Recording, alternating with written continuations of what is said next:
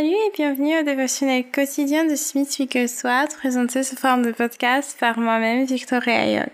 Merci beaucoup d'être présent aujourd'hui et sans plus attendre, nous commençons par la prière. Seigneur éternel, Dieu Tout-Puissant, merci pour cette opportunité d'étudier ta parole ensemble. Seigneur, que ton Esprit Saint nous guide pour que nous comprenions ta parole et que nous la mettions en pratique. Au nom de Jésus-Christ, ton Fils, nous te prions. Amen.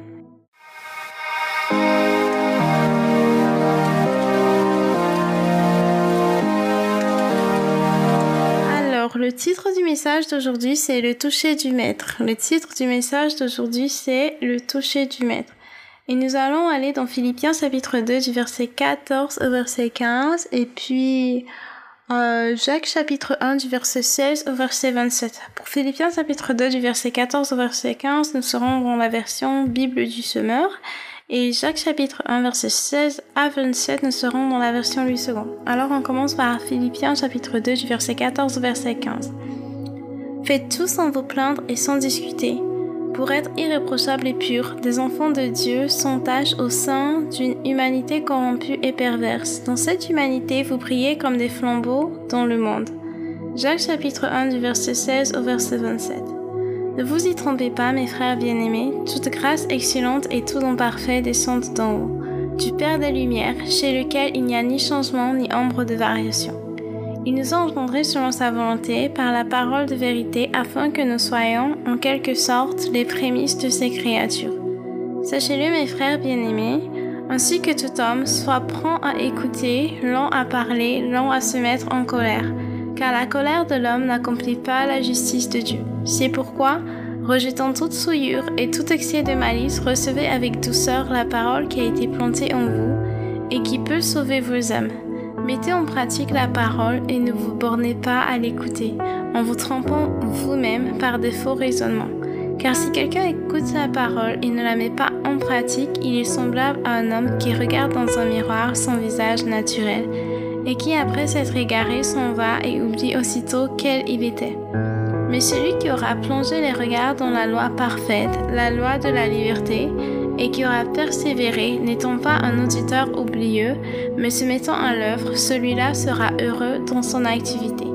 Si quelqu'un croit être religieux sans tenir sa langue en bride, mais en trempant son cœur, la religion de cet homme est vaine. La religion pure et sans tâche devant Dieu notre Père consiste à visiter les orphelins et les veuves dans leurs afflictions et à se préserver des souillures du monde. Parole du Seigneur Dieu Tout-Puissant, nous rendons grâce à Dieu. Amen.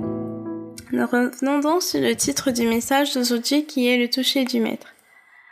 Euh, revenons sur la vie de Stephen ou de d'Étienne parce que la version française, euh, en tout cas dans lui second, il s'appelle Étienne. Version anglaise, c'est Stephen.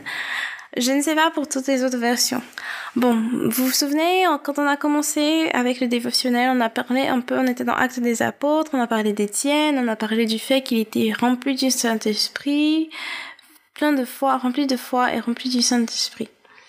Euh, ici, ce qu'on veut faire savoir en fait à tout le monde, c'est que le fait d'être rempli du Saint-Esprit, ça te change. Tu ne seras plus jamais la même personne après avoir reçu le baptême du Saint-Esprit. Et si en plus d'avoir passé des personnes qui reçoivent le baptême du Saint-Esprit mais qui ne marchent pas selon le Saint-Esprit, donc ils ont reçu ça, mais ils ont reçu genre la puissance du Saint-Esprit, le baptême du Saint-Esprit, mais le baptême du Saint-Esprit, mais ils ne ils ne continuent pas en fait dans la croissance dans la foi.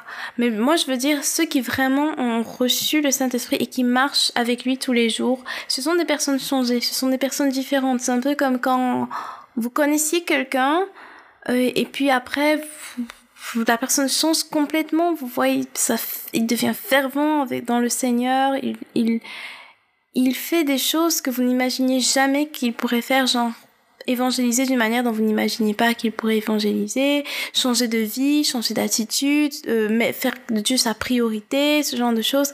Et vous êtes genre, mais qu'est-ce qui t'a, comment t'as changé à ce point? C'est le Saint-Esprit qui est capable de changer vraiment les gens et après ils deviennent méconnaissables, vraiment méconnaissables. Et on rend grâce à Dieu parce que lui nous change en bien. Il n'est pas comme les mauvaises influences, les mauvais esprits, tout ça qui change en mal, mais Dieu lui nous change en bien. Donc c'est important qu'on soit plein de sagesse, qu'on soit plein de foi, qu'on soit plein du Saint-Esprit. qu'on agisse selon la puissance du Saint-Esprit. Nous sommes dans les derniers jours, comme vous le savez déjà, et nous devons refléter la lumière de Christ. Nous devons faire briller cette lumière qu'il a mis en nous. Nous devons amener plusieurs personnes à Christ. Et Dieu veut que nous vivions une vie fructueuse en tant qu'enfants de Dieu, que vraiment nous portions la présence du Seigneur partout où nous nous retrouvons. Et Dieu peut changer vraiment n'importe qui. Il peut nous prendre de là où nous sommes, avec la faiblesse humaine, les défauts de la chair et tout ça, et si on se soumet vraiment à lui, il peut changer toutes ces choses, nous transformer, nous faire vraiment être le temple du Saint-Esprit et vivre dans l'obéissance au Saint-Esprit, vraiment. Il est capable de le faire. Le Seigneur Jésus lui-même, il a dit que toute autorité lui a été donnée sur, dans le ciel et sur la terre. Ça, c'est dans Matthieu chapitre 28, verset 18. Et il veut que nous soyons remplis du Saint-Esprit et de foi. Et il a dit, qu'est-ce qu'il a dit lui-même? Il a dit que ceux qui croient en lui, les mêmes œuvres qu'il a faites, ces personnes vont les faire et même des œuvres plus grandes parce qu'il retournait vers le Père et il est déjà retourné vers le Père, il a déjà envoyé le Saint-Esprit. Euh, donc, euh, il attend de nous en fait qu'on fasse les mêmes œuvres que lui et même des œuvres plus grandes, plus spectaculaires, parce qu'il est retourné vers le Père justement. Et il nous a envoyé le Saint-Esprit pour que nous soyons capables de, continuer dans ses œuvres. Il nous a envoyé le Saint-Esprit pour que nous soyons capables de continuer dans ses œuvres. Euh... Et donc, qu'est-ce que nous devons savoir c'est d'abord que c'est important d'être rempli du Saint-Esprit, que c'est important de lire la parole tous les jours. C'est important de la mettre en pratique parce que juste la lire et l'écouter, c'est pas suffisant. On doit la mettre en pratique. On doit la mettre en pratique tous les jours. Et ce qu'il faut aussi qu'on remarque, c'est qu'on regarde un peu la vie des disciples. Les personnes que Jésus a appelées à lui. C'était pas des personnes de, parfaites pour dire que c'était des êtres humains, avec leurs défauts et leurs qualités. Mais le Seigneur, il est, il est tellement puissant, il faut pas qu'on oublie ça, il est puissant, il change n'importe qui. Tellement il est puissant qu'il est capable de nous changer et de nous faire arriver à atteindre des objectifs que nous ne pouvions pas atteindre avant, selon la chair, mais parce qu'il nous remplit de son Esprit Saint, parce que nous lisons sa parole, parce que nous nous soumettons à sa parole, nous sommes capables de faire des choses que nous ne pouvions pas faire auparavant. Dieu peut gérer les cas les plus compliqués. Regardons Pierre. Moi, je dis vraiment, euh, n'importe qui qui lit le Nouveau Testament connaît Pierre comme quelqu'un d'assez, d'assez brusque, quelqu'un qui était impulsif, quelqu'un qui pouvait facilement n'en faire qu'à sa tête, faire ce qui lui passe par la tête, dire ce qui lui passe par la tête, faire ce qu'il voulait, quoi. Et Pierre était comme euh, son nom avant même que Jésus change son nom en Pierre ou en Céphas qui voulait dire roc son Pierre c'était son nom pardon c'était Simon. Et Simon ça voulait dire euh, bon je paraphrase un peu mais en gros ça voulait dire changeant ondoyant pas stable. En tout cas c'était quelqu'un de pas stable. Mais Jésus lui il prophétise sur la vie de Simon en changeant son nom et en l'appelant Pierre, pour dire qu'il ce sera quelqu'un de solide, quelqu'un de ferme, et il a transformé Pierre. Regardez Pierre avant d'avoir reçu le baptême du Saint-Esprit. Pierre renie Jésus trois fois. Regardez Pierre après avoir reçu le baptême du Saint-Esprit. Pierre prêt à mourir pour Jésus. Pierre qui parle fermement, qui parle devant un public, qui est capable de prêcher Jésus sans le renier, sans, crainte, sans peur. Il est prêt à être persécuté pour le Christ. Il, il, est, il est changé, il est transformé. Pour revenir au fait que le Saint-Esprit, il est capable de changer n'importe qui, vraiment n'importe qui. Regardez Thomas. Thomas qui était, qui doutait, genre clair, qui, donc, on peut dire carrément dureté de cœur, du style, il a dit, tant que moi je mets pas mes doigts vraiment là où les, les, les, les les clous ont transpercé notre Seigneur, vraiment, j'y vais pas y croire. Moi, j'y crois pas. Il dit carrément, j'y crois pas. Et, bref, Dieu, comment je vais mettre ça? Dieu, il est miséricordieux, vraiment. Voici un disciple qui a marché avec Jésus et qui et le disciple, il dit carrément, non, moi, j'y crois pas. Il est pas tant que je vois pas, que je touche pas avec mes propres mains, vraiment, j'y crois pas. Et qu'est-ce que Jésus fait? Il apparaît spécialement pour lui. Il, il dit, voilà, touche, voilà, regarde. Et on voit que notre Dieu, vraiment, il est, il est capable de gérer les cas les plus difficiles, les cas les plus compliqués. Alors, on n'a pas à être sans espoir. Regardez, regardez Saul, que, oui, Saul de Tarse, euh, qui est devenu Paul. Il a participer à la persécution des chrétiens et il pensait bien faire. N'oublions pas qu'il pensait servir Dieu. Donc quand on tuait des chrétiens, il était sûr, non, moi je suis en train d'assurer, je sers Dieu, je fais la bonne chose vraiment. Ces gens-là, ils sont dans l'erreur et moi je fais ce qui est droit, je fais ce qui est juste. Et Dieu le ramène là où il doit être parce que ce qu'il veut c'est servir Dieu mais il le sert de la mauvaise manière. Il savait pas qu'il agissait mal. Et, le Seigneur vient vers lui et, et, et lui montre qu'en fait je suis le Seigneur que tu persécutes. Et les gens, oh, oh, il se rend compte de son erreur et il se met à servir Dieu véritablement.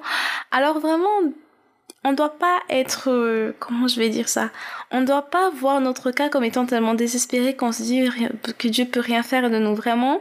On doit voir que Dieu, il, il a l'habitude, voilà, il a de l'expérience dans le, le domaine.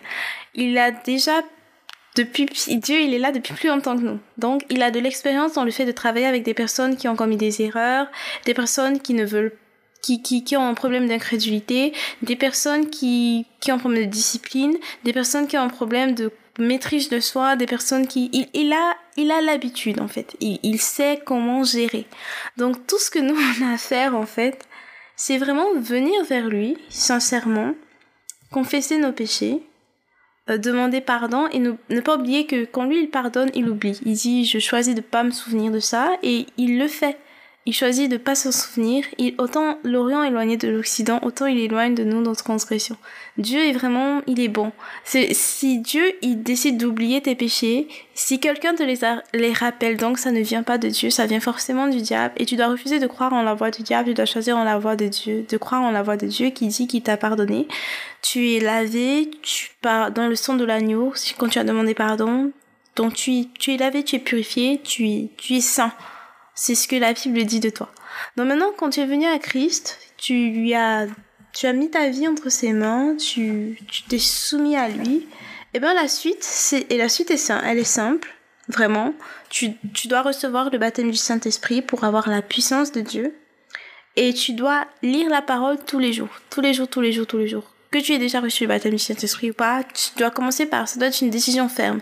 Parce que tu as besoin des instructions pour la journée, tu as besoin de croissance, tu as besoin de grandir. Comme tu bois de l'eau tous les jours là, tu as besoin aussi de recevoir la parole de Dieu tous les jours dans ta vie.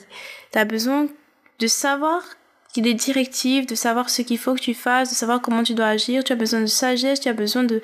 Et c'est par les écritures vraiment que tu vas euh, gagner cette sagesse, cette transformation dans ton, ton intelligence, euh, ce changement comportemental. C'est en écoutant la parole de Dieu. Donc quand tu la lis, tu la lis à voix haute pour pouvoir l'entendre.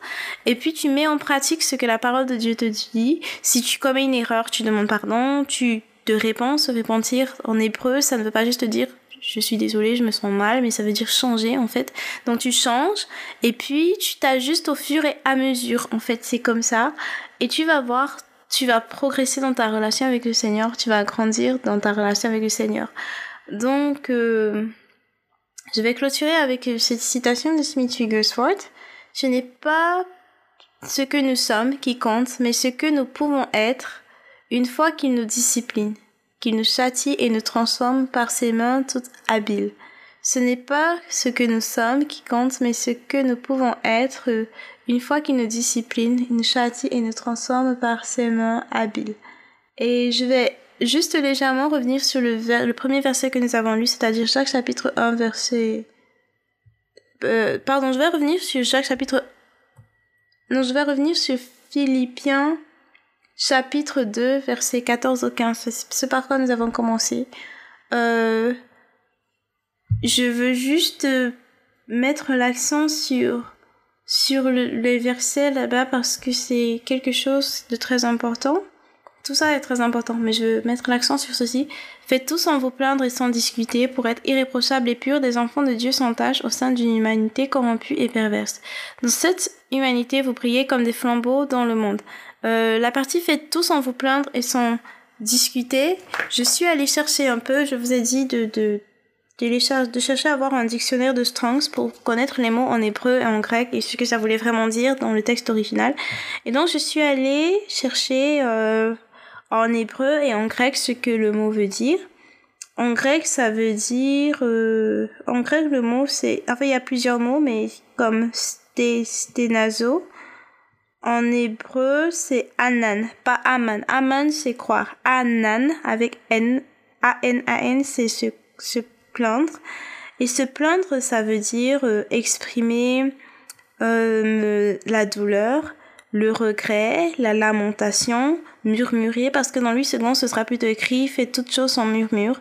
Dans murmurer, euh, trouver des raisons de, de, de, de donner des défauts. Euh, bref, en gros, ça veut dire se plaindre, comme vous savez, se plaindre, mais se lamenter, euh, et tout ça, tout ça, tout ça. Donc, euh, c'est une invitation à vraiment ne pas se plaindre. Je sais qu'on a on a souvent l'habitude de trouver que c'est normal de se plaindre. Donc je veux juste rappeler que Dieu ne veut pas qu'on vive une vie de plainte et lamentation et critique, mais plutôt une vie de louange et d'obéissance. Parce que déjà le monde entier se plaint, n'est-ce pas? Mais Dieu dit ici qu'on doit ne pas se plaindre justement pour être irréprochable et pur des enfants de Dieu sans tâche. Ça veut dire que nous devons nous démarquer du reste du monde, nous devons être différents. Et revenons donc sur la parole de Dieu dit qu'on ne doit pas juste écouter, mais on doit mettre en pratique. Donc, ça doit être une décision vraiment, je ne vais pas me plaindre. Ça doit être une décision de mettre la parole en pratique. Donc, je reviens encore une dernière fois sur la citation de Smith Wigglesworth, car la répétition c'est la mère des sciences. Ce n'est pas parce que ce n'est pas ce que nous sommes qui compte, mais ce que nous pouvons être une fois qu'il nous discipline, nous châtie et nous transforme par ses mains habiles. Nous prions.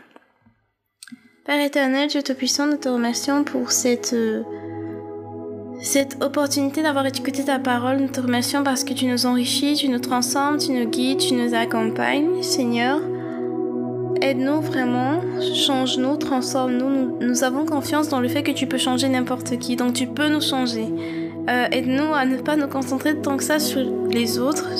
Seigneur, change cette, personne, change cette personne, change cette personne. Mais qu'on commence d'abord par nous-mêmes. Seigneur, change-moi. Change-moi.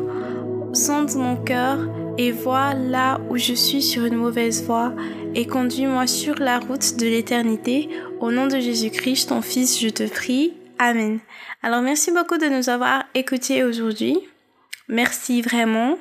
Euh, je vais en profiter pour dire euh, Dieu peut changer pas seulement nous, mais aussi les gens de notre entourage. Parfois, on prie pour quelqu'un, on prie pour que cette personne soit sauvée, que cette personne change, et on ne voit pas de résultat. Euh, la parole de Dieu dit que si deux s'accordent, non s'accordent sur quoi que ce soit, si deux chrétiens, je veux dire, euh, s'accordent, si on s'accorde sur quoi que ce soit, en priant, Dieu va entendre notre prière et nous exaucer. Donc c'est la prière d'accord. Vous avez mes liens sur les réseaux sociaux. Si vous avez quelqu'un pour qui vous voulez prier pour que la personne change, vous pouvez me contacter pour qu'on prie ensemble pour cette personne, pour qu'elle change, qu'elle vienne à Christ, que sa vie soit transformée. Ce sera un plaisir vraiment que Dieu nous utilise ensemble pour participer à ce merveilleux témoignage qui sera euh, une fois que la personne aura aura été transformée et changée. Donc euh, euh, N'oubliez pas d'être disponible demain pour venir écouter la suite et surtout partager sur les réseaux sociaux.